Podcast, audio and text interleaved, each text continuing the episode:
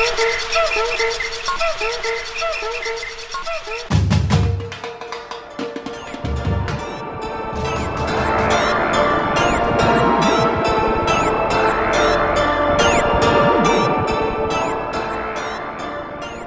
faz de propósito. Aí eu falo, tá pronta? Vamos começar. Aí você pensa, o que, que falta eu fazer?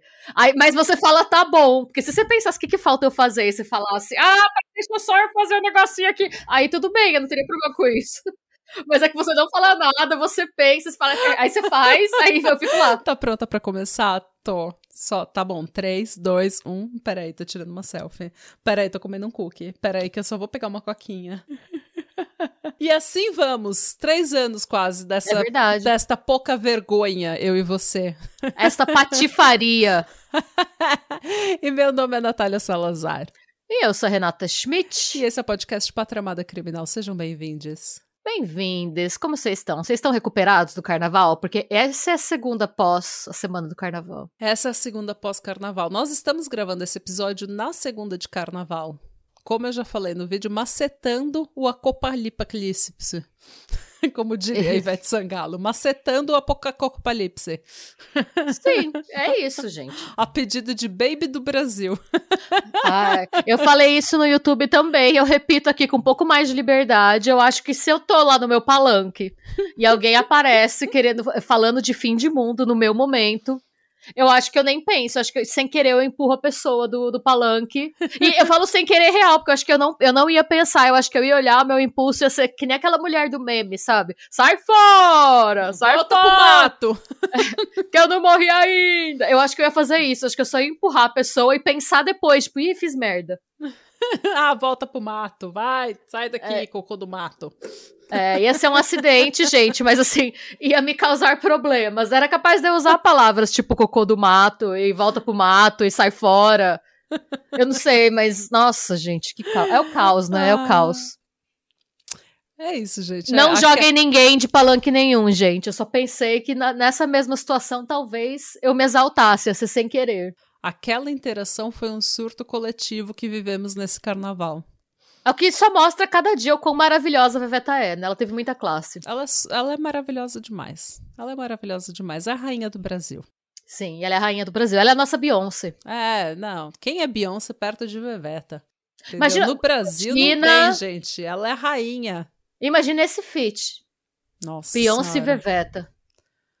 A gente, a, as girly iam morrer, a gente ia morrer ia ser tipo uma fusão nuclear. A gente não, acho que a gente não tá preparado para isso. O Brasil, enquanto essa turnê durasse, o Brasil ia se transformar numa grande micareta. É.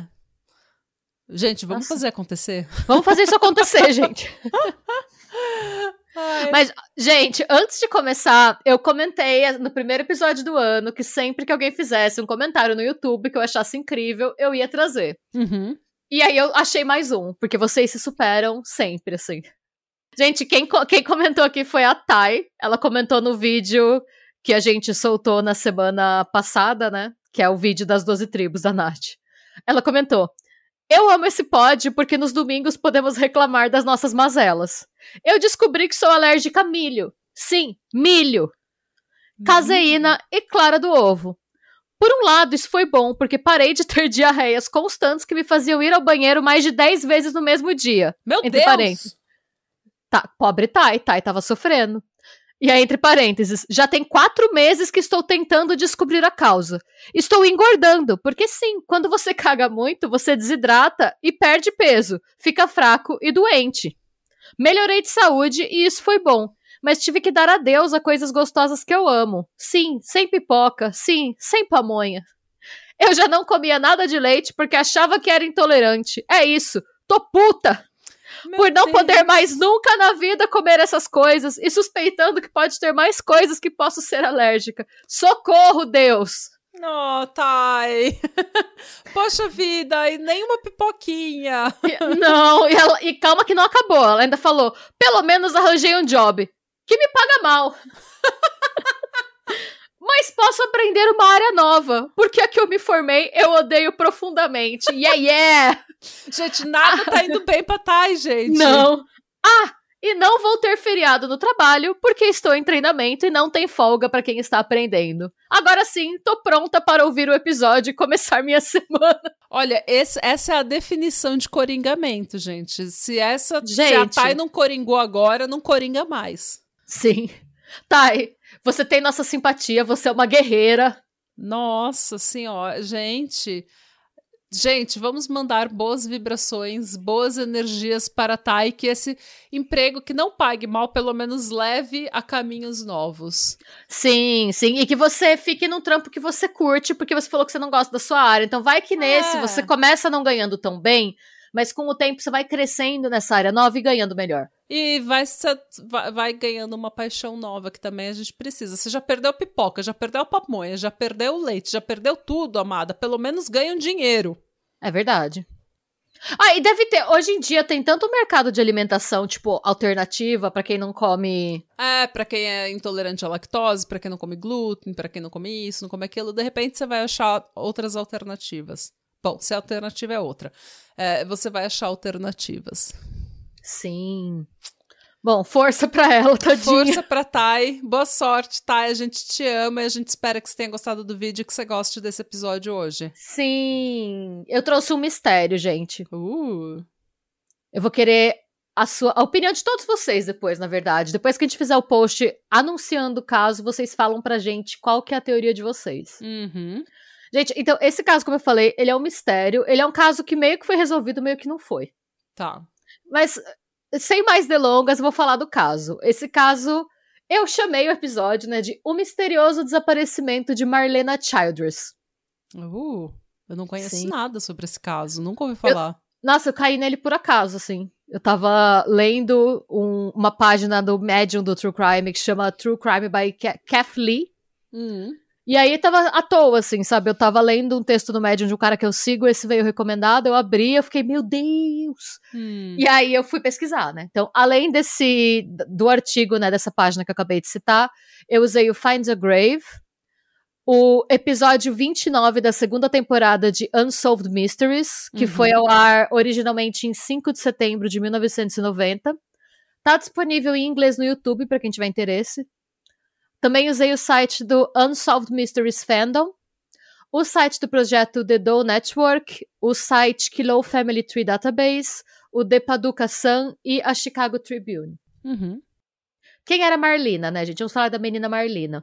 A Marlina Danielle Childress era uma menina de 4 anos que morava em Union City, no Tennessee. E ela era filha da Pamela Lynn Bailey, que na época tinha 22 anos, e do Kevin Childress, que tinha 24. É, os dois eram divorciados e a Marlina morava com a mãe e com o padrasto, que chama Johnny Bailey. Uhum. Pelo que eu entendi, a- a- os pais dela se separaram desde que ela era muito novinha, assim. É, Tá. Não era um divórcio recente, sabe? Tá. Então ela era igual ela, nunca soube que pais se casavam. Meio que, Ela- sim. Ah, o divórcio da minha mãe nunca me afetou, porque ela, pra mim, pais nunca se casava. Porque eu nunca vi meus, meus pais casados. Eles se separaram quando eu tinha um ano. Então, pra mim, era uma coisa completamente normal, só ver seu pai de vez em quando. tipo, duas, três vezes por semana. Justo. É, eu acho que ela nem, eu acho que ela não, realmente não entendia direito. A gente não Hum. tem muitas informações sobre a infância da Marlina, tá? E logo vocês vão saber por quê. Porque, Hum. gente, esse é um daqueles casos que o barato é louco. E aí você começa o caso pensando é, e aí o final parece que tá no começo, sabe? Eita. É, preparem-se, gente. Então vamos lá. Quando que começa o fuá? Em 16 de abril de 1987, a Marlina foi vista brincando no quintal por volta das três e meia da tarde. A Pen estava na cozinha quando ela ouviu um carro derrapando. Ela olhou pela janela e viu o carro se afastando em alta velocidade. E depois ela contou para a polícia que, a princípio, ela pensou que o carro tinha atropelado a Marlina e fugido. E aí ela saiu correndo desesperada para acudir a filha, mas quando ela foi lá, a filha apenas não estava em lugar nenhum. Uf. Que eu acho que é o pesadelo de qualquer pai, né? Nossa senhora. Ela achou que era um pesadelo. Ela- Pois é, a, a- a realidade era muito pior. pois é. Às 4h15 da tarde, ou seja, 45 minutos depois desse- dessa ocorrência, ela já foi relatar o desaparecimento para a polícia. Ah. Nisso, as autoridades conduziram uma busca pela região, enquanto a PAM pedia ajuda à mídia para encontrar a menina de 4 anos. Uhum. Infelizmente, a análise da cena do desaparecimento não forneceu nenhuma pista sobre o paradeiro da Marlina. Nisso, a dor emocional de toda essa situação foi demais para Pam e ela se internou num hospital local por algumas semanas, alegando exaustão.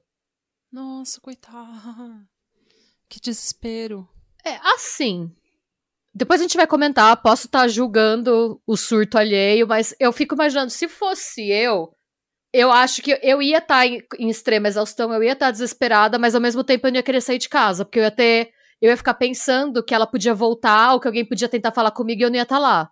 É, eu não ia sair, eu ia estar tá procurando minha filha também. É, eu acho que. Eu não sei, mas minha opinião, vocês vão entender por que eu tenho, eu tenho uma certa birra da Pamela. Ah, ok. Mas é, é, é um viés meu, tá, gente? N não se de, A gente é um caso não resolvido, não se deixe afetar pelo meu bode. Ah. E também a gente não pode julgar a reação das pessoas a situações extremas, Sim. né? Porque situações extremas às vezes causam reações extremas, reações que a gente não espera. É. A, gente, a gente lida com dor e luto e perda de formas muito diferentes e às vezes acontece com a gente e a gente simplesmente surta. É. A gente simplesmente não tá aqui na realidade mais. Então, a gente não pode julgar, mas um pouquinho a gente julga, né?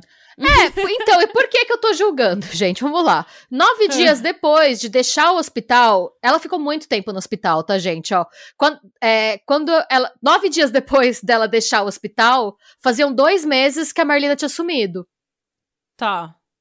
Tá. Então ela ficou umas boas cinco semanas aí no hospital. Por aí. Seis semanas. É, Não. cinco, seis semanas no hospital, exatamente. É. Nisso, ela fez. Ela saiu do hospital, nove dias depois, ela foi na polícia e falou que a Marlina tava morta.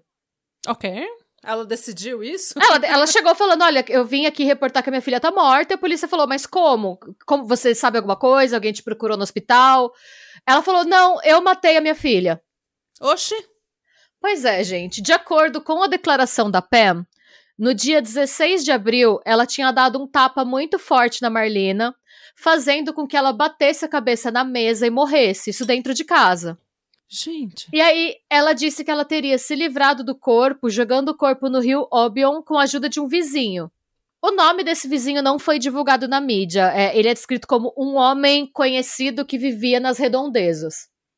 Mas aí, gente, veio o primeiro twist da história. Esse homem foi interrogado.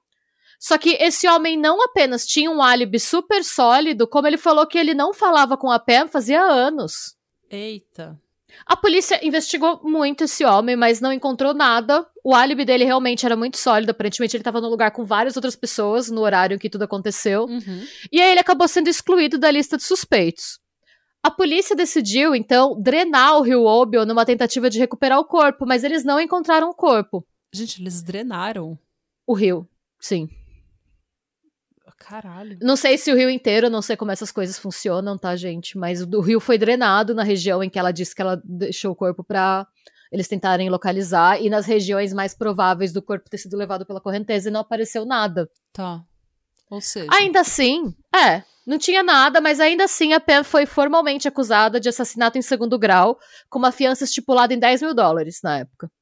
O juiz ordenou que ela fosse colocada em observação em um hospital psiquiátrico em Nashville. E nesse hospital ela foi considerada apta para o julgamento. E em mais um plot twist, segundo plot twist, ela desmentiu a confissão.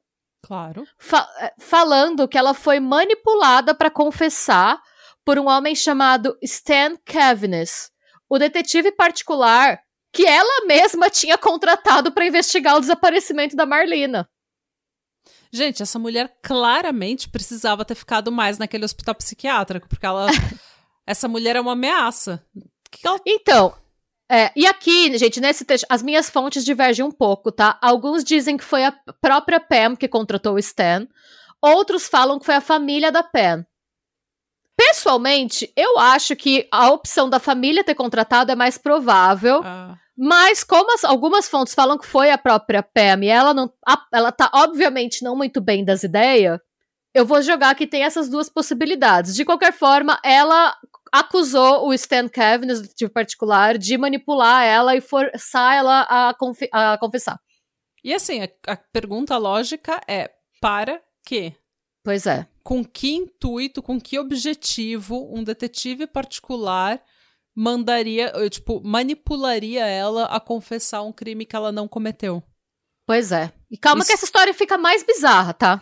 É, isso é total fanfic da cabeça dela, né? A Pam afirmou que ela tinha acabado de sair do hospital quando ela fez a confissão e que os remédios que ela recebeu fizeram com que ela tivesse oscilações de humor.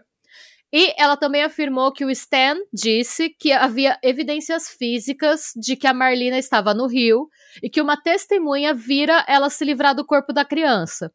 E que se ela não confessasse o assassinato, ela iria para cadeira elétrica.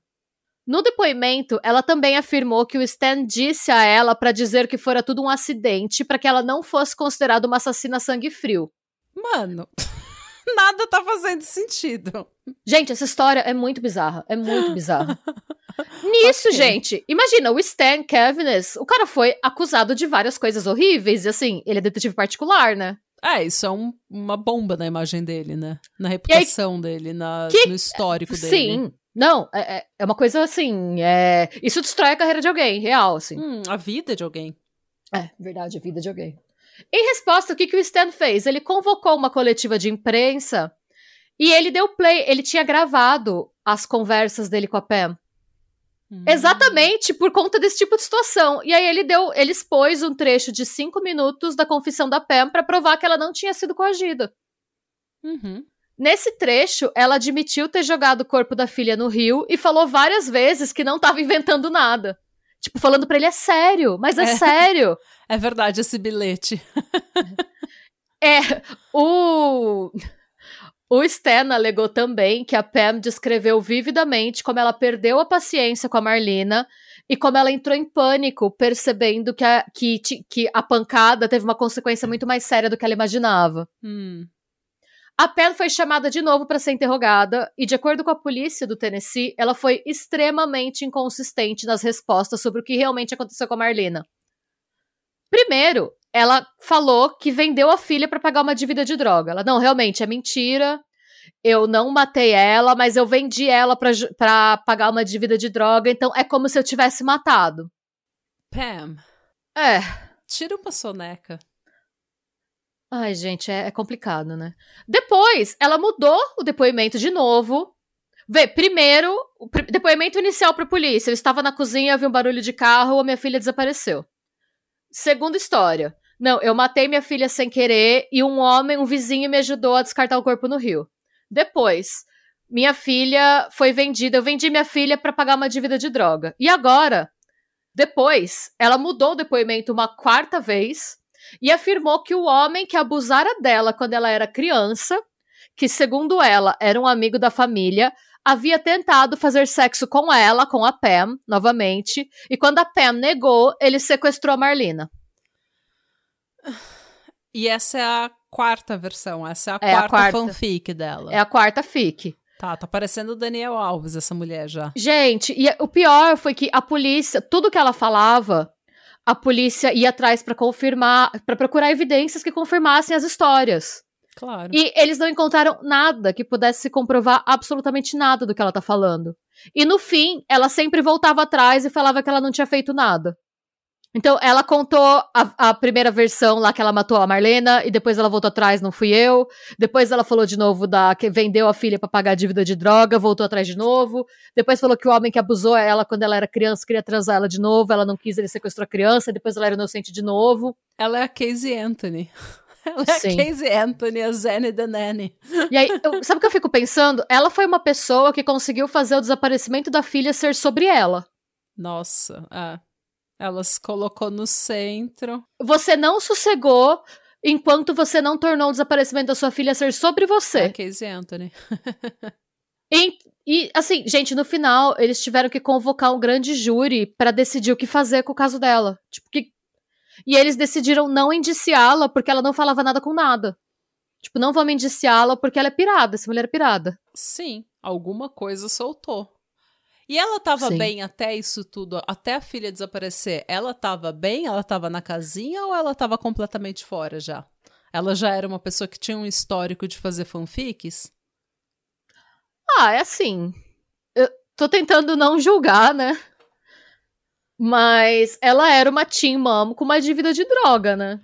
Ela tinha 22. Ah, ela tinha é. realmente essa dívida de droga? Ah, ela era usuária, se ela tinha dívida a gente não sabe, mas ela não era muito bem das ideias, assim, realmente ela, ela era uma pessoa problemática. Então ela era uma mãe adolescente um pouco problemática que tinha um problema com droga já, que tinha um, um histórico de abuso de substância.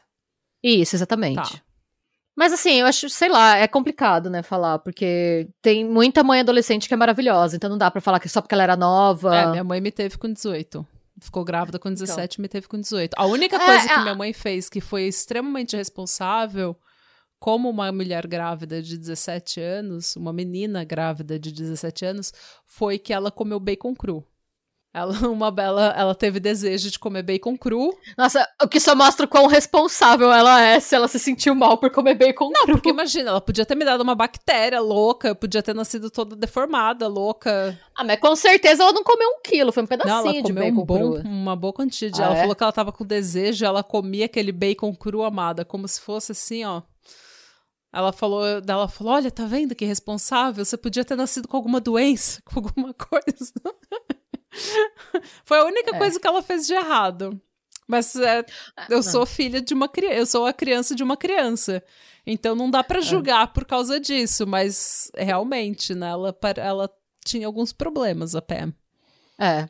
E assim, é, ela deve, ela teve a Marlena mais ou menos na idade que a sua mãe te teve. Hum. Porque em 87 a Marlena tinha 4 anos, ela, ela tinha 22, então ela, te, ela deve ter uhum. engravidado com 17 e tido a Marlena com 18, né? Ah mais ou menos. Uhum. Mas bem, gente, é, é foda a gente julgar, porque a gente, eu nunca vou saber o que, que é essa realidade, uhum. realmente, mas por outro lado, a pessoa, qualquer que tenha sido, o que, o que quer que ela tenha visto, ela não tá ajudando a polícia a encontrar a filha dela fazendo o que ela tá fazendo, isso é fato. Porque uhum. cada nova versão que ela inventa, a polícia vai seguir o que ela tá falando, e esse tempo que está sendo investido em seguir essa linha de investigação está sendo jogado fora sem mentira o que ela está falando. Claro. E assim, é, é, claramente uma pessoa que tem problema com abuso de substância e que claramente tem problema com a saúde mental. E é. como a gente sempre fala, saúde mental é sempre nossa responsabilidade. A gente que é. tem que cuidar, a gente que tem que pegar nossos BO. Sei lá, não, não vou entrar tanto nesse mérito, mas é difícil até saber se realmente, será que existe realmente esse parente, esse amigo próximo da família, essa pessoa que abusou dela quando ela era criança? E foi isso que causou alguma sequela, de repente, até que levou a esse problema de abuso de substância, a gente não sabe. Ah. Porque é tanta fanfic que ela conta que é difícil separar. E a gente que é sabe que, que é. abuso sexual, muitas das pessoas que têm problema com, com abuso de substância foram traumatizadas com abuso Sim. sexual na infância Sim. e adolescência. Então, assim, a gente sabe que isso é uma consequência do abuso sexual infantil. Sim, sim, eu acho isso super. Eu acho que, é, inclusive, que é muito provável que tenha acontecido. O problema é que, como ela já contou várias outras versões desconexas antes, a polícia meio que não foi a fundo em nenhuma. Não dá, não tem e como. Repente. Sim, e poderia, de repente, ser o caso de prender uma pessoa que abusou sexualmente de diversos membros da família, né? Porque normalmente, quando. O pedófilo dificilmente ataca uma pessoa, uma pessoa só. Uhum. Então, assim, enfim. É bizarro, gente. E com isso, eu quero deixar bem claro que eu não tô culpando ela por ter sofrido abuso, pelo amor de Deus. Não tô falando que a culpa é sempre do abusador, a gente não se culpa a vítima, claro. pelo amor de Deus, sabe? A única coisa que eu tô falando é que como é, que essa inconsistência dela afetou o rumo das investigações para encontrar a filha dela, para encontrar é. os responsáveis por terem levado a filha dela ou para identificar o que aconteceu com a filha dela. É, poderia ter sido o caso até. Vai que foi verdade, vai que esse parente só pegou e levou a menina embora, se era um parente abusador, mas por conta do jeito como ela lidou com a situação, acabou que a polícia não perseguiu muito a fundo nenhuma das pistas porque ela estava sendo incoerente, basicamente. Uhum. Tá? Desde então, gente, desde esse surto todo da Pam aí, da Pam, houve alguns avistamentos muito intrigantes da Marlena, o que deixou essa história toda ainda mais misteriosa. Hum. Seis dias depois da Marlena ter sido vista pela última vez fora da casa dela, em 22 de abril de 87, duas mulheres e duas crianças entraram no Jeans Hair Salon, em Memphis, no Tennessee. Segundo uma das cabeleireiras, o nome dela é Gayle Wright, uma mulher, é, nesse grupo, né, tinha uma mulher de 20 e poucos anos, uma outra mulher de 60 anos, e duas crianças. Uma era um menino com cerca de seis anos e a outra uma menina com cerca de quatro anos. Tá. Enquanto a Gay Wright cortava o cabelo da mulher mais nova, mulher de vinte e poucos anos, a criança ficava falando que queria a mãe dela e dizia que queria ir para casa. E essa criança estava sendo ignorada pelas duas mulheres, assim, ignorada, tipo, elas, elas fingiam que a menina não estava lá.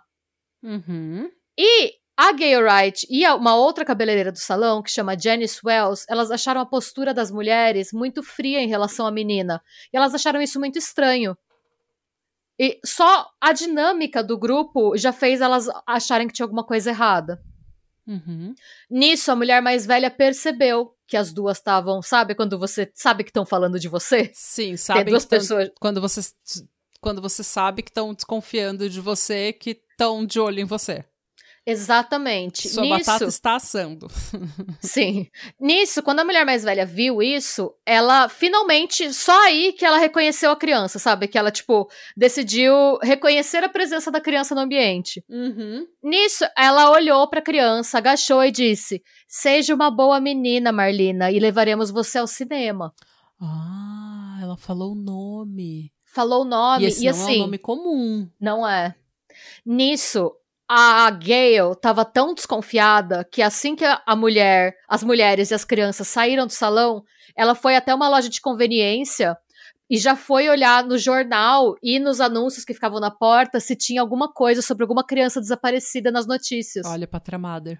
Pátria Mother total. Hum. Nisso, ela viu o rosto da Marlina estampado em uma das manchetes e ela mostrou o jornal pra Janice, a colega dela, e as duas afirmaram ter 100% de certeza de que era a mesma menina.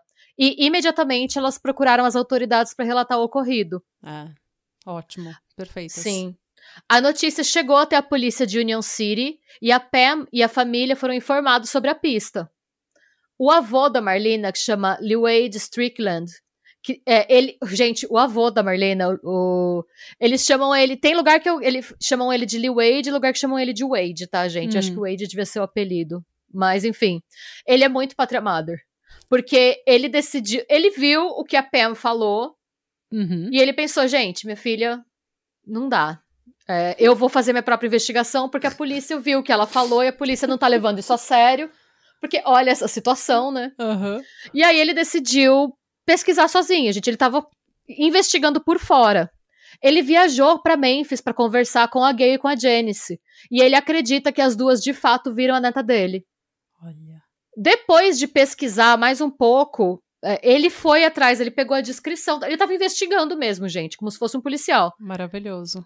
E aí, com base na descrição que elas deram das mulheres e da, da outra criança, o Strickland, né, o Wade, ele suspeitou de uma garçonete local, lá da cidade deles, que tinha deixado a cidade na manhã do desaparecimento e voltado alguns dias depois. Nisso, ele levou as cabeleireiras pro restaurante e mostrou a garçonete. Elas falaram sim, era essa mulher que estava no salão de cabeleireiro em Memphis. Mano. Nisso, o Strickland pegou seis fotos de meninos e mostrou essas fotos para as mulheres. Falando qual que era o menino de seis anos que tava com, com elas. E as duas apontaram pro mesmo menino, pra foto do mesmo menino. E esse menino era filho da garçonete. Hum. Então, assim, ao que tudo. Elas reconheceram a mulher e o filho. E, tipo, quando ele mostrou as fotos, eram fotos de crianças aleatórias, meio parecidas. E o filho da garçonete não tava lá. Elas falaram, era esse menino que tava lá. As duas falaram, era esse menino. E o menino era filho da garçonete. Todo mundo da cidade sabia. Tá. Então, assim, o Wade pegou todas essas evidências, levou pra polícia. E a polícia de Union City diz que investigou a garçonete e alegou que ela era inocente de qualquer envolvimento. Ok. Entretanto, a gente não sabe quais evidências levaram a polícia a inocentá-la, a gente não sabe se ela tinha um álibi. A gente não sabe nada. A polícia só falou: não, a gente conversou com ela e não foi ela. Hum. O que levantou muita suspeita sobre um possível esquema de tráfico de criança na cidade. Sim, porque eles podiam pelo menos divulgar. Olha, se ela já foi inocentada, por que, que ela já foi inocentada? Qual que é o problema de divulgar o que ela estava fazendo? Exatamente, até porque assim, o homem, o vizinho, que a Pam disse que ajudou ela a descartar o corpo da criança, ele foi investigado e a polícia falou: ele tem um álibi e ele não fala com ela há anos. Por que, que a polícia deu essa clearance pro vizinho e não deu pra garçonete? Então, Pois é. A polícia só disse que Ah, não. É, ela é inocente de qualquer envolvimento, por isso que eu nem achei o nome dessa garçonete, porque eles não Hum. falam, não podem falar. Porque ela foi considerada inocente, então a gente não. Uhum. meio que. Mas é muito suspeito, né? É, eles podiam pelo menos falar pra família o porquê que ela foi inocentada. Pois é. Pelo menos E, pra gente, família. E fica mais shade ainda, tá? Porque depois dessa denúncia, a Gayle e a Janice, as cabeleireiras, passaram a receber telefonemas com ameaças no salão. As ligações sempre eram feitas pela mesma mulher, que dizia saber onde elas e as famílias delas moravam e ameaçava acabar com as vidas de todos eles. Elas. Mano, é, é. com certeza uma rede. Só pode ser uma rede de tráfico. Porque se fosse uma pessoa comum, uma pessoa normal, não ia fazer isso. Se fosse só uma pessoa louca, ela não ia fazer isso. Pois é. Elas acreditam que foi a garçonete que ligou. Elas, pela voz ela, e a Uhum. voz do salão, elas acham que é uma retaliação da garçonete por elas terem feito a denúncia. Mano. Ainda assim, gente, o Wade nunca perdeu as esperanças de encontrar a Marlena e ele seguiu com a investigação paralela dele. O que, que ele fazia? Ele colocava os flyers com o número pessoal dele. E ele- todas as dicas que ele recebia, ele filtrava e pegava algumas que tinha mais chance, ele ia atrás pessoalmente. Dessas que tinha mais chance, que tinha, tipo, que ele achava que era mais spotão, ele levava pra polícia. Tá. E aí eu Muito vou falar. patramada. Muito pra Tramader, gente. Nossa. Herói. E aí, então, ele recebia, obviamente, dezenas de dicas toda semana pelo telefone, investigava todas que faziam o mínimo de sentido, e a gente vai falar sobre algumas delas a seguir. No verão de 87, vamos lembrar que no hemisfério norte, né, o verão acontece entre junho e setembro. É, uma criança que. Então, no verão de 87, vai entre junho e setembro, ela sumiu em abril, né? Uhum. Em abril. Então, fazia poucos meses que ela tinha, em teoria, Desaparecido. desaparecido, né? Ah, peraí que eu subi pra confirmar a data e agora tá. Então, no verão de 87, é, uma criança que estava sob tutela de uma família em Anniston, Alabama. é, e aí, gente, quando eu falo que ela estava sob tutela de uma família, ela era o que nos Estados Unidos se chama foster child, né? Uhum. Que é um esquema que a gente descobriu que existe no Brasil, mas é muito menor do que é nos Estados Unidos e tal. Então, eles não eram pais adotivos de fato. Ela estava vivendo sob tutela deles. Ah, é porque nos Estados Unidos praticamente já não existe orfanato. Então, se uma criança não pode ficar com os pais, eles encaminham para uma família registrada com o governo, que recebe um auxílio, um auxílio do governo para pegar aquela criança e cuidar dela. Tanto que tem gente que vive só disso, Sim. recebe vários auxílios do governo para ter várias crianças e que ajuda essas crianças a se recuperar, a se colocar na sociedade, de né, não perder o mínimo possível da infância e da adolescência deles. Pois bem, gente. Então, essa criança que estava sob tutela de uma família em Anniston, no Alabama, é, disse para assistente social que estava visitando a casa que ela era a Marlena que tinha sumido. Nisso, a assistente social olhou para a menina e, obviamente, o caso teve atenção nacional, né? A, a assistente social achou a semelhança assustadora. O que, que a assistente social fez? Ela fez algumas perguntas, aparentemente as respostas batiam. Nisso, ela não falou nada para a família. Ela voltou pro trabalho dela, ela notificou as autoridades e ela voltou dois dias depois para entrevistar a menina de novo. Mas quando ela chegou lá, a família já tinha desaparecido. Dois dias depois. A família inteira desapareceu? A família inteira sumiu. A polícia entrevistou os vizinhos com uma foto da Marlena e os vizinhos falaram que era a mesma criança que estava ali na vizinhança em Aniston. Mano. Calma que piora. Essa família foi localizada alguns meses depois na Flórida. Gente, Eu acho incrível como a Flórida sempre dá um jeito de aparecer nos A casos Flórida. de true crime. Mas Hold my gator. É, gente. Enfim, a família apareceu, né? Eles acharam, porque depois disso, gente, olha que suspeito. Claro. Depois que a assistente social deu o alerta, tava todo mundo procurando essa família. Uhum. Então, eles foram encontrados né, é, alguns meses depois na Flórida.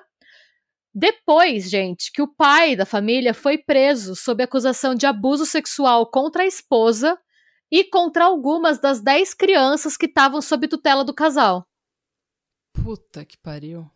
Mas a menina que afirmava ser a Marlena não estava mais com eles e nunca foi encontrada.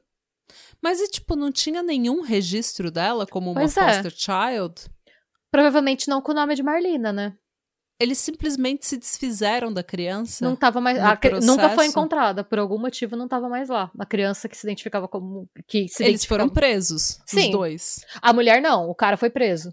Mas ela devia ter sido presa por abandonar uma criança que ela recebe auxílio do governo pra cuidar. Pois é, eu concordo. Essa história nunca foi muito bem explicada, tá, gente? Eles falaram basicamente que a menina passou pra outra casa. E aí, por algum motivo, isso nunca foi melhor investigado, assim. Que, E tu- nenhum assistente social tá sabendo disso, gente, que absurdo. Pois é. É, vamos lembrar que a gente tá nos anos 80, né? Não que justifique, pelo amor de Deus, mas assim, eu acho que as coisas deviam andar muito mais devagar naquela época. Eu acho que não é à toa que tanta criança sumia naquela época, sabe? É porque provavelmente não tinha um sistema unificado de todos os estados, não É. tinha um, um- um- É, até porque- uma base de dados que eles pudessem consultar, não tinha uma coisa unificada, né? Não, até porque, pensa, é, o casal sumiu, ele tava sendo procurado, e eles só foram encontrados quando o cara foi preso. É. Tipo, então, com certeza não tinha o registro unificado naquela época. É. Que- a gente não imagina quão caótico o mundo era não faz tanto tempo, né? Ah, então. Até onde eu sei, tá, gente? A mãe nunca foi presa. Não sei se ela conseguiu algum tipo de acordo por testemunhar contra o cara. Mas ela nunca enfrentou consequência por nada envolvendo essa última criança. Eles deram alguma justificativa pra essa criança não estar mais lá. Ela nunca mais foi encontrada. E a história morreu aí. Uhum. O que eu também acho bem bizarro. É, em setembro de 89, uma mulher chamada Amy Spoon conversou brevemente com uma menininha que estava brincando com o filho dela numa loja de departamentos. Assim que a suposta mãe da menina viu que a menina estava conversando com uma adulta, ela deu uma bronca na garota e exigiu que a menina voltasse para junto dela. E a Amy conta que a menina estava relutante em voltar para a mulher. Hum. Dez dias depois, ela recebeu um flyer com a foto da Marlina e tanto ela quanto o filho tinham certeza que era a mesma criança. Ela contatou então a polícia, mas a mulher e a criança nunca foram é, localizadas. Nossa, essa- eles estão fazendo uma tour pelos Estados Unidos com essa menina. Pois é. O último avistamento relatado da Marlina aconteceu em Nevada, no verão de 1990. Mano, Mas os... esse é o quê? O sexto estado que ela tá já? É, ela tá, é, realmente. Isso são só os casos que tem mais evidência, tá, gente? Eu não tô nem contando todos os outros. Eles arrastaram essa menina pelo país inteiro. É. Então, os detalhes desse avistamento em Nevada não foram divulgados pela polícia.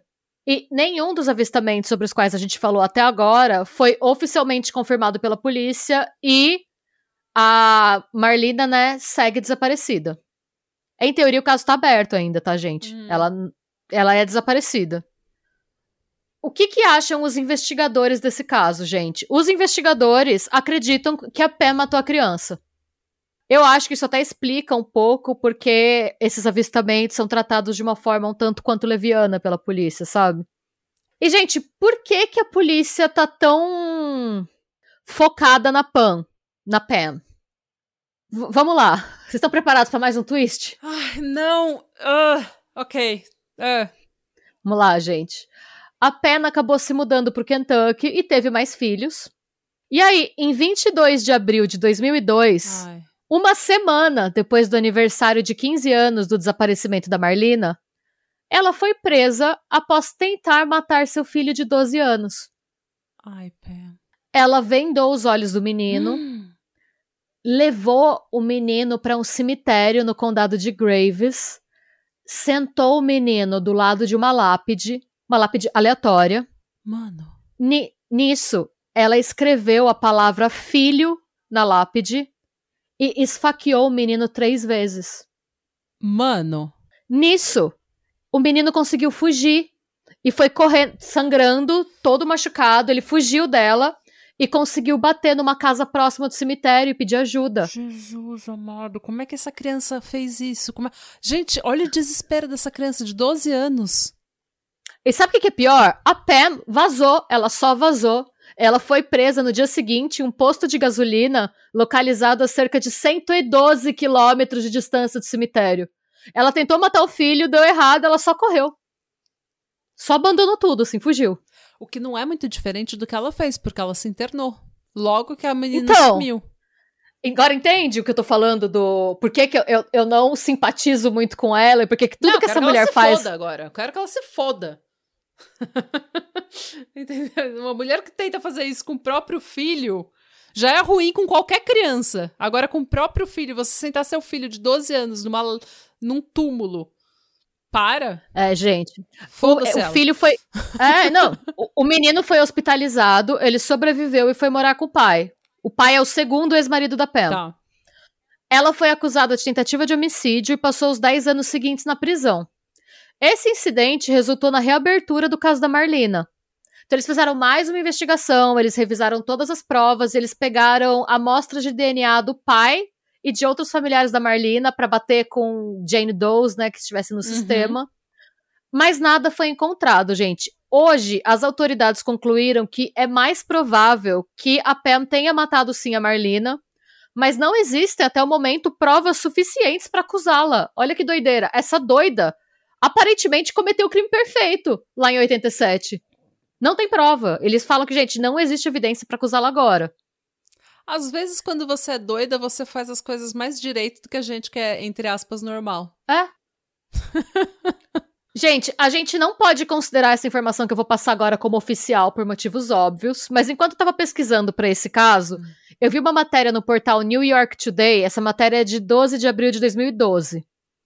E essa matéria recebeu o seguinte comentário em 2017 de uma mulher chamada Jennifer Lane Clark. Esse comentário foi feito em 22 de agosto de 2017. Hum. Ela falou: Eu gostaria que eles tivessem feito algo a respeito. Eu estava babysitting, né? Eu estava trabalhando de babá do outro lado da rua da casa da Pelma aquele dia. É, isso ainda me deixa muito triste. Aquela criança nunca esteve lá fora brincando como a Pam disse. Se essa informação for verdade, é mais um indício de que a Pam estava realmente envolvida no, No sumiço da filha. Oh. A Pamela hoje tem 59 anos e vive em Lexington, no Kentucky. É, ao que tudo indica, ela vive reclusa. Não achei mais nenhuma informação sobre ela, além de que ela tá morando lá. E o Wade Strickland, o avô da Marlena, ele defendeu até o fim dos dias dele que a garçonete estava envolvida de alguma forma no desaparecimento da neta. E que ela está viva em algum lugar. Hum, Ele faleceu em 17 de janeiro de 2003. hum. A Marlena Childers, gente, ela nunca foi encontrada. E se ela estiver viva, ela tem 40 anos. É, ela nasceu, a Marlena Childers nasceu em 17 de fevereiro de 83. Quando ela sumiu, ela tinha 4 anos. Ela é branca. É, quando ela sumiu, ela tinha uma altura de 4 feet, 4 pés, seria 1,30m mais ou menos. É. É, ela pesava 38 pounds, que daria mais ou menos uns 18, 20 quilos. Uhum. O cabelo dela é castanho claro, os olhos são azuis e ela tem as orelhas furadas. Gente. Qual que é a minha teoria, tá, gente? Uh, é. Eu, eu tenho duas, duas teorias, na verdade. Primeiro, eu acho que ela realmente matou a menina e deu um jeito de sumir com o corpo. Que eu acho que é a mais óbvia, né? Uhum. Só que os avistamentos me fazem pensar se essa garçonete não viu, não via a situação da Pam e das crianças, que eu, eu acho que, assim, é, gente, se vocês quiserem ver, se você colocar a Marlena Childers no YouTube, vai aparecer o episódio do Unsolved Mysteries, Uhum. tem a Pam falando. Na entrevista que ela dá pro Unsolved Mysteries, você sabe que essa pessoa tem alguma coisa de errado. Hum. Então, assim, se você vê numa entrevista que ela deu pra TV, que ela tentou mostrar o, ma- o máximo de normalidade possível, eu imagino que as pessoas da cidade sabiam que. que ela algo não não era muito boa. Eu fico pensando se a garçonete, por ser mãe, não pode ter sido a mocinha em vez da vila da história. Ela não pode ter pensado, eu preciso tirar essa criança de lá. E se algum dia ela só não levou a menina embora pra alguma família cuidar? Ou se a Pam realmente não, Não vendeu? bateu, não, não bateu nessa criança até ela desmaiar alguma coisa assim e a garçonete catou e sumiu. Pode ser. Só que, se isso tivesse acontecido, se ela fosse de fato a mocinha, ela não teria falado isso pra polícia quando tudo saiu. Mas a gente não sabe o que ela falou pra polícia, lembra? A polícia só falou que não foi ela. A gente Então, não sabe. Às o, vezes o ela... avô morreu sem saber. Alguém teria pelo menos alertado o avô de que, olha, sua, sua neta tá bem. É que você acha que se ela falasse pro avô, o avô não ia atrás e pegar a menina de volta, essa menina não ia parar com a mãe de novo? Sim. Não, mas não necessariamente ela ia parar com a mãe de novo. É. Mas é. é. Não, às vezes ela não é nem a mocinha. Eu tô sendo... Às vezes ela pode ter sumido com a menina, sei lá, ela pode ter visto também, de qualquer maneira. Ela pode ter visto a Pam e pensado, mano, eu vou sumir com essa menina e vou achar que foi ela. Olha o estado dessa mulher. Hum. É que assim, eu quero acreditar que a Marlena nem sabe que ela é a Marlena, que ela é uma mulher que tá vivendo a vida dela, que foi criada sem saber quem ela é, como infelizmente a gente vê que acontece muito, né? Aqui na Irlanda tem um monte de casos assim de criança que foi tirada de mãe solo pela igreja, que foi Hum. mandada pra Inglaterra pra ser criada por uma outra família e que foi descobrir agora, com tipo 60 anos, que foi uma adoção ilegal, sabe? Nossa senhora. Nossa senhora. Tinha muito isso aqui. Eles pegavam, é, tinha os conventos. Eu até vou, eu tenho vontade de fazer um roteiro sobre isso um dia, que é um tema muito cabeludo aqui. É, os ah, você ia pros já conventos. falou sobre isso. Ah. Foi um escândalo aqui, porque tem filho, tem criança que tá descobrindo agora que a vida toda foi uma mentira, que era filho de pais, tipo, britânicos ou é, do norte da Irlanda que não conseguiam ter filho e que conseguiram um esquema ali de. Nos conventos. É. E na cabeça do- das pessoas envolvidas nesse esquema, eles estavam fazendo bem, tá? Porque eles falavam que eles pegavam uma pessoa que não tinha condição de criar uma criança e colocavam numa família que tinha como bancar a criança, que inclusive podia pagar pela criança, né? Tipo, é- não é o serviço feito da bondade do coração desenvolvidos, você comprava uma criança, Ah. ilegalmente, né? Não era barato. Nossa, gente. Então, e na cabeça deles eles estavam fazendo bem, tipo, ah, não, imagina, essa mulher vai ficar com essa criança aí, sozinha. Não tem condição de criar, porque, sabe, o- o, Uhum. discurso da família brasileira pra se sentir melhor consigo mesmo. Sim. Então, assim, não é uma coisa que nunca aconteceu antes, sabe? Mas também pode ter sido pro mal, ela pode ter olhado e pensado, essa criança é fácil de sumir com ela, porque essa mulher é uma descompensada. Uhum. Ou vai que ela deu pra garçonete a criança pra pagar uma dívida de droga? É, Pode, sabe? pode ter sido isso.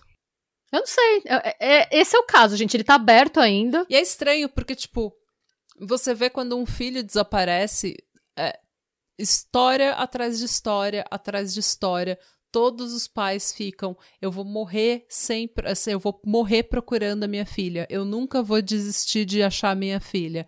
A mãe da Emma Filipoff, ela, a, a Emma já tinha mais de 20 anos quando ela desapareceu. A mãe não parou de procurar até agora. A mãe falou, eu vou pro túmulo procurando a minha Procurando. filha. Eu nunca vou desistir de procurar minha filha. Eu vou ver. Os pais da Madeleine McCain estão procurando ela até hoje, sabe? Sa- sabendo que ela tá provavelmente morta. Eles estão procurando ela até hoje. Tá to- Ninguém desiste de procurar o filho. Não. A- a- menos a Pam. A Pam A desistiu, Pam aparentemente. simplesmente falou, ok, Hum. bem bang, thank you, Pam. Depois de saber a história inteira, eu achei muito. Eu desconfiei muito dela ir se internar dias depois da menina sumir. Sim, sim. Deu pra ver, pe- pelo menos do meu ponto de vista, tá, gente? Fiquem à vontade pra discordar de mim, sem me tacar muito hate, porque eu fico triste, eu não tenho equilíbrio emocional. Mas, é, para mim, o que ela tava, ela, ela precisava. Na cabeça dela era assim: a polícia vai bater na minha porta, eu vou me enrolar, eu preciso sumir. Preciso sumir um tempo. Ah, E não adiantou nada, né? Porque ela saiu e continuou falando, falando merda. continuou descompensada. É. Enfim. O que, você acha, Natália? Qual que é a sua, sua opinião? Eu nem tenho uma teoria. É, Esse caso é tão louco que eu nem tenho uma teoria. É difícil ficar sem palavras. é difícil ficar sem uma teoria, sem uma opinião. Eu sempre tenho uma opinião sobre absolutamente todas as coisas entre o céu e a terra.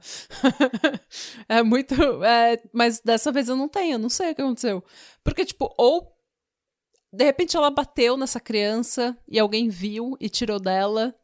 E daí ela simplesmente falou: olha, despista, finge que a menina, sei lá, sumiu pra não dar B.O. com o pai e com os avós. E eu não vou mais estar aqui. Ah, Vou levar essa menina comigo. É, porque a garçonete sumiu no mesmo dia que a Marlene sumiu, né? E voltou alguns dias depois. Como se ela só tivesse dropado a mina com alguém e voltado, voltado pra cidade. Então. E daí alguma. É, e foi uma coisa assim, a Pam sabia, e a Pam sabia que ela tinha quase matado a filha. Então, que ela tinha dado a criança ou vendido a criança depois de abusar da filha, provavelmente. E ela falou: ah, tá bom, vai ser melhor assim. Agora, por que, que a polícia nunca falou nada pro avô? Mas o avô é- morreu procurando essa menina. eu acho que é um daqueles casos, eu não sei, tá? Mas sabe esse lance de justiça, entre aspas, de cidade pequena? Que a Uhum. polícia ouve, a garçonete fala, é, dei embora mesmo, olha o estado que essa criança tava, eu via, não sei quanto, toda vez que eu via essa mulher, tava essa mulher muito louca, sei lá. Uhum. E aí que a polícia fala, tipo, que você não tem. A polícia acha melhor não, não ir atrás?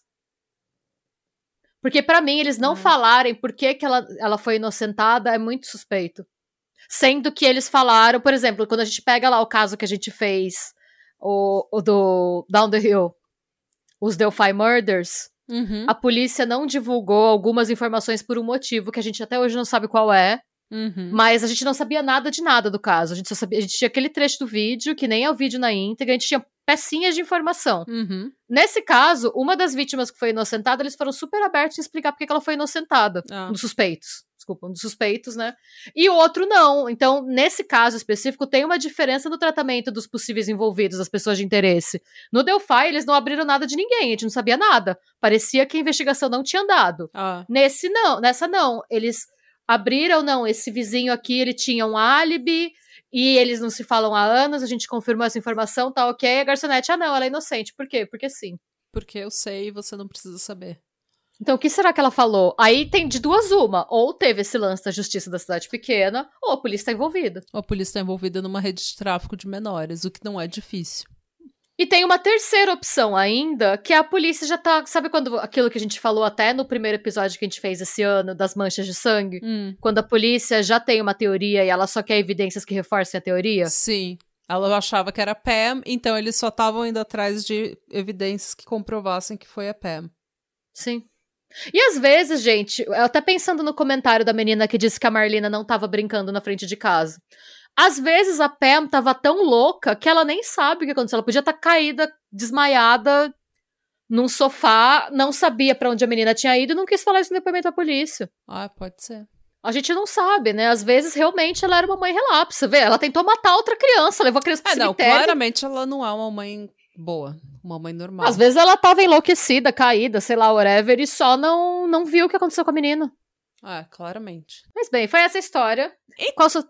É, então, eu não consigo chegar numa teoria. Não consigo chegar. Pra mim, é, é- é- foi isso que a gente falou. De repente, essa garçonete só salvou, entre aspas, a menina. E meio que falou, não vou falar pra ninguém. De repente, ela não entregou, ela não se entregou pra polícia. Porque ela falou, ela ficou com medo de falar que ela tinha pegado a menina pra dar uma vida melhor pra menina e acharem que ela tava sendo que ela tava sequestrando a menina, porque foi um sequestro. Mesmo que ela tenha feito nas boas intenções, foi um sequestro. Sim. Isso, isso a gente supondo que é um final feliz e que é, eram boas intenções, porque a menina pode ter sido, a Marlena pode ter sido apenas traficada mesmo. Que é E terrível de imaginar quando você tem quatro anos de idade, meu Deus. é, o que faria sentido, porque se estivessem tentando tirar ela Hum. do país, eles terminaram, eles estavam subindo com ela, né? É isso? Nevada é lá em cima, não é? Não. Eu viajei. Nevada é próximo da Califórnia. Mas eles estavam indo. Eles foram. Qual que é? Onde que ela. Onde que ela nasceu? Foi no, quem, no ela Tennessee. nasceu no Tennessee, é, e Daí o último desceram- avistamento foi em Nevada. É, foi. E elas foram para Alabama, não foi? Alabama, foi Tennessee, Flórida. Alabama, Flórida e Nevada. E Nevada. Então eles, eles desceram do Tennessee pro sul e foram ao oeste. Tô confirmando só se eles passarem mais algum lugar. É, não, é isso mesmo. Ah. Ah, eles desceram pro sul e foram oeste, sentido Califórnia. É, levaram ela pra Hollywood. É, não, eu acho que às vezes, porque tem rotas pra essas coisas, né? Sempre tem alguém que é quem transporta Ah. crianças que são sequestradas assim pra fora do país, né? Hum. Eu não sei, porque parece, ela, ela tá passando assim de um lado pro outro, não parece que eles estão tentando levar pra algum lugar? É, Nevada. Peraí, deixa eu. Ah, Nevada faz fronteira com o México. Ou é o Arizona que faz. Não, Nevada não. O Arizona faz. Se eles já estavam. É, não, eles podiam ter saído pelo Texas, pelo. Não, mas às vezes você não vai sair de carro, entendeu? Às vezes você só conhece alguma pessoa num estado específico que vai te levar de avião, que vai te levar de barco, que vai te levar whatever. Ah, de qualquer jeito que seja, vai te transportar para outro lugar. O que você precisa de uma pessoa que tenha contato de documentação fake, de. ah, de repente eles foram pro Nevada e de lá eles desceram pro México. É. E tiraram essa menina do país. Se é que, assim. é, Se é que os avistamentos são todos reais, né? A gente não sabe. Não, e se, se é que ela saiu do país, porque os Estados Unidos é um país em que o tráfico sexual de menores é intenso. É. A gente acha que é uma coisa que só acontece, sei lá, na Colômbia, no México, no Brasil, nas Filipinas. Não, os Estados Unidos é um polo intenso de tráfico sexual. Sim. Então, pode ter acontecido no país mesmo. Eles foram sentido Califórnia. Vai para Hollywood, onde todos os pedófilos estão, supostamente. supostamente. supostamente. Né? E vai saber o que vai acontecer. É. Mas, gente, essa é uma ideia que eu não gosto nem de pensar, porque a menina tinha quatro anos. Eu não consigo pensar nisso, faz, me faz querer chorar. Sabe o que, que me fez? Eu pensando nisso, tem a ver, juro. O que me fez querer chorar essa semana? Hum. Você sabia que a Brooke Shields fez um ensaio para Playboy pelada quando ela tinha 10 anos, nos anos 80? Ela tinha 10, não foi 12? 10, 10 anos. Nossa, 10 anos. Ela tá pelada, é um ensaio pelado, gente. Ela não tem nada, as fotos, tipo, nus, ela tá vestida como uma adulta. É, não foi da, da Calvin Klein? Não, é um ensaio para Playboy. Tá na revista da Playboy. É um ensaio para Playboy.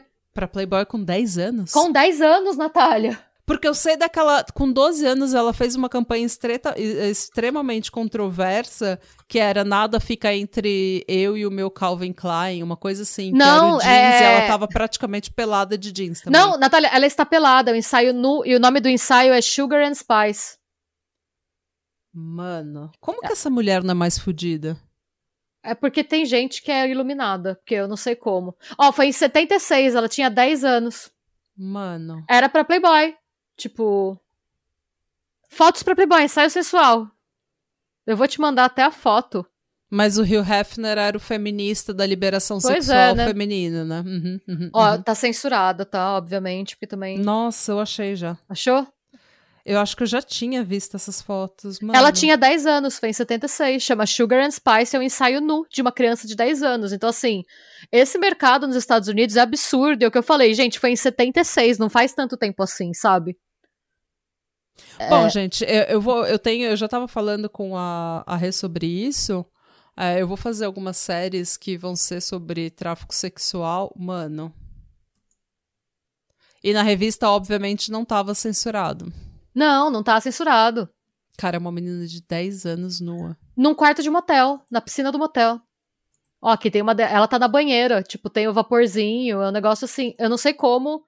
É, é inconcebível para mim pensar que isso foi. Tipo, que a galera. Que isso foi Cara. permitido. eu não sei nem. Eu fiquei tão. Gente, eu fiquei tão horrorizada. Então, eu, eu sabia dessa daqui, ó que é que ela tinha a da Calvin Klein, que era nada fica entre eu e os meus e o meu Calvin Klein, uma coisa assim, é uma campanha mega mega sexualizada em que ela tá vestida como uma mulher adulta. Nossa, quantos anos ela tem aqui? Doze. Nossa. Doze anos. Dá pra ver que ela tem cara de criança, ela é uma criança. Sim. Ela não tem nem peito ainda, ela tá praticamente. É. Ela tá super assim, sexualizada. Mas aí você volta pro caso, porque, tipo, a mãe dela é, tinha um problema com abuso de substâncias, e a mãe dela uhum. deixava. A, a, a, mãe dela meio que deixou Hollywood comer essa menina viva. É, é um crime o que fizeram com ela, sabe? Com a Brooke Shields. Sim. Uhum. E é. Eu fico pensando nas semelhanças, né? Porque, vê, a mãe da Marlina, obviamente, não tinha condição de cuidar dela.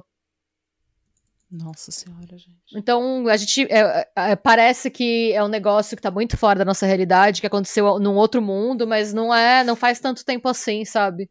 Nossa, gente. E você vê, é, a gente tá numa sociedade em que em 76 era comum se fazer um ensaio da Playboy com uma criança de 10 anos pelada. Então. Nossa. É.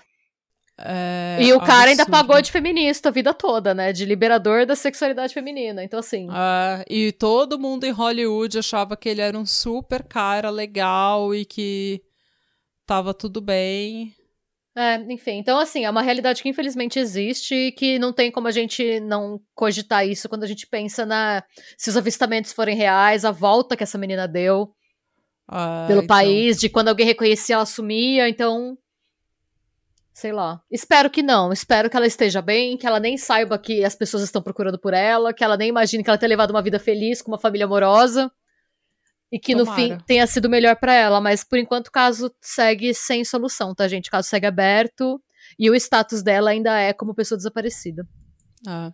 Mas então, é, eu já falei com você sobre casos que eu tô fazendo, sobre uma coisa que eu tô pesquisando, que é a que é a facilitação da pedofilia agora com as mamães blogueiras que colocam as crianças peladas e brincando e de biquíni no YouTube, que ou no TikTok, tipo no TikTok tem tem blog de mamãezinha que fala: ai, fulano vai tomar o primeiro banho. E daí é uma criança de biquíni indo tomar banho e o vídeo tá salvo 19 mil vezes.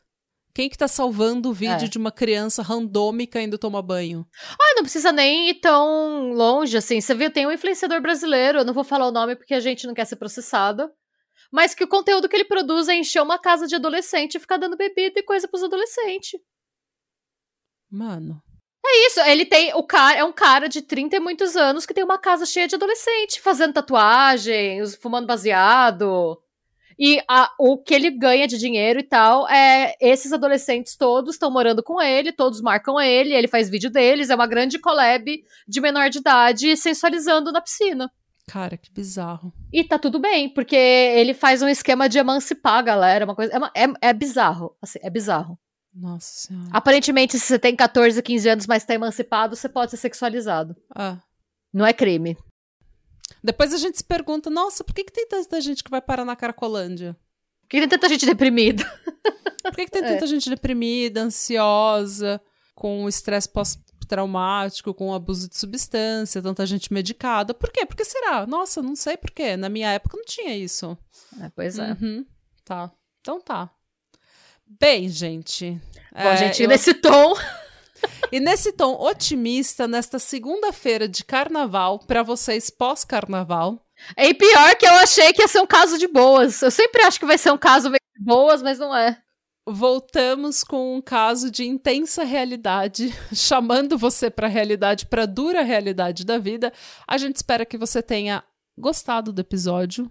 Se você gostou da história, tem alguma coisa de errado com você, mas se você gostou do modo como a dona Renata maravilhosamente contou essa história, como sempre, oh, você pode dar um follow na gente no Spotify, é, você pode seguir a gente no YouTube. Não. Você pode seguir a gente no Instagram, dá um, se, é, se inscreve no nosso canal do YouTube. E faz o que você tem que fazer para ajudar a gente. E, por gentileza, deem reviews no iTunes e no Apple Podcasts, gente. Por gentileza. Só ah, pra gente é, e segue, nosso Desculpa, segue nosso canal de cortes também, arroba cortes do PA. Isso. Por gentileza. Ajuda nós. Yes! Vem, como é que vem. eu falei mesmo? É venha? Venha. Venha. A gente gravou uma propaganda pro para fazer promoção do podcast. A Renata só falou: venha. Venha quente que ela está fervendo. Eu não tentei improvisar, deu tudo errado. Mas ficou no comercial, provavelmente. Sim, ficou, não tem problema. Mano, pode manter, pode manter. Ficou engraçado. E a risada que a gente deu no final, porque foi tipo, foi um venha muito Joselito, sabe? Venha! E aí. Ficou, a gente tentou fazer uma coisa profissional e acabamos sendo Pátria Madres, como sempre. Se você viu graça nesse comercial, você é nosso público-alvo, é meio que é. isso. E é isso, gente. Obrigada pela sua audiência, como sempre, pela sua paciência, pela sua suculência. A gente ama vocês e Tchau. Tchau. Ha det bra. Sådär.